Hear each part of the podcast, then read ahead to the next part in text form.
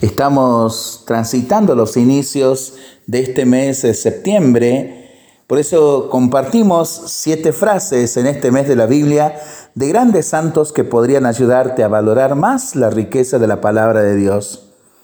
San Jerónimo en su comentario sobre el libro del profeta Isaías señala, Cristo es el poder de Dios y la sabiduría de Dios, y el que no conoce las escrituras no conoce el poder de Dios ni su sabiduría. De ahí se sigue que ignorar las escrituras es ignorar a Cristo. San Francisco de Asís solía decir, Dichoso quien no tiene más gozo y alegría que las palabras y obras del Señor.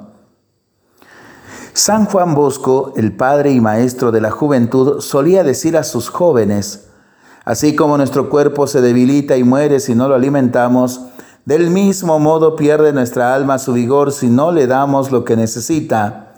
El alimento del alma es la palabra de Dios. San Juan Pablo II, en su mensaje a la Federación Bíblica Católica Mundial en el año 1990, dijo, Dando a los hombres la Biblia, les daréis a Cristo mismo, que sacia a los hambrientos y sedientos de la palabra de Dios, de libertad verdadera, de justicia, de pan y de amor los muros del odio y del egoísmo que aún separan a los hombres y los hacen hostiles e indiferentes a las necesidades de los hermanos, caerán como cayeron los muros de Jericó al resonar la palabra de la misericordia divina. En el marco de la exposición El libro de la Biblia en 1972, el Papa San Pablo VI enfatizó, al contacto con la Biblia, los hombres de todos los pueblos y los países han aprendido el lenguaje de la fe y de la esperanza, de la justicia y de la paz. Millones de almas se han abierto a horizontes de luz y de alegría. Han encontrado o recuperado la confianza en el destino del hombre y del mundo.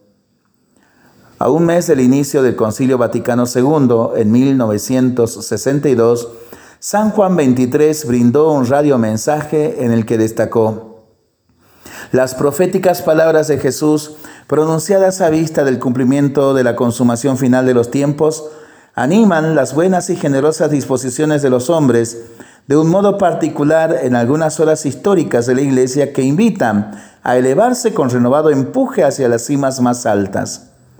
Levate capita vestra, quonian apropinquat redemptio vestra.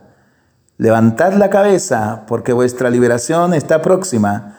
Lucas capítulo 21 versículos del 20 al 33.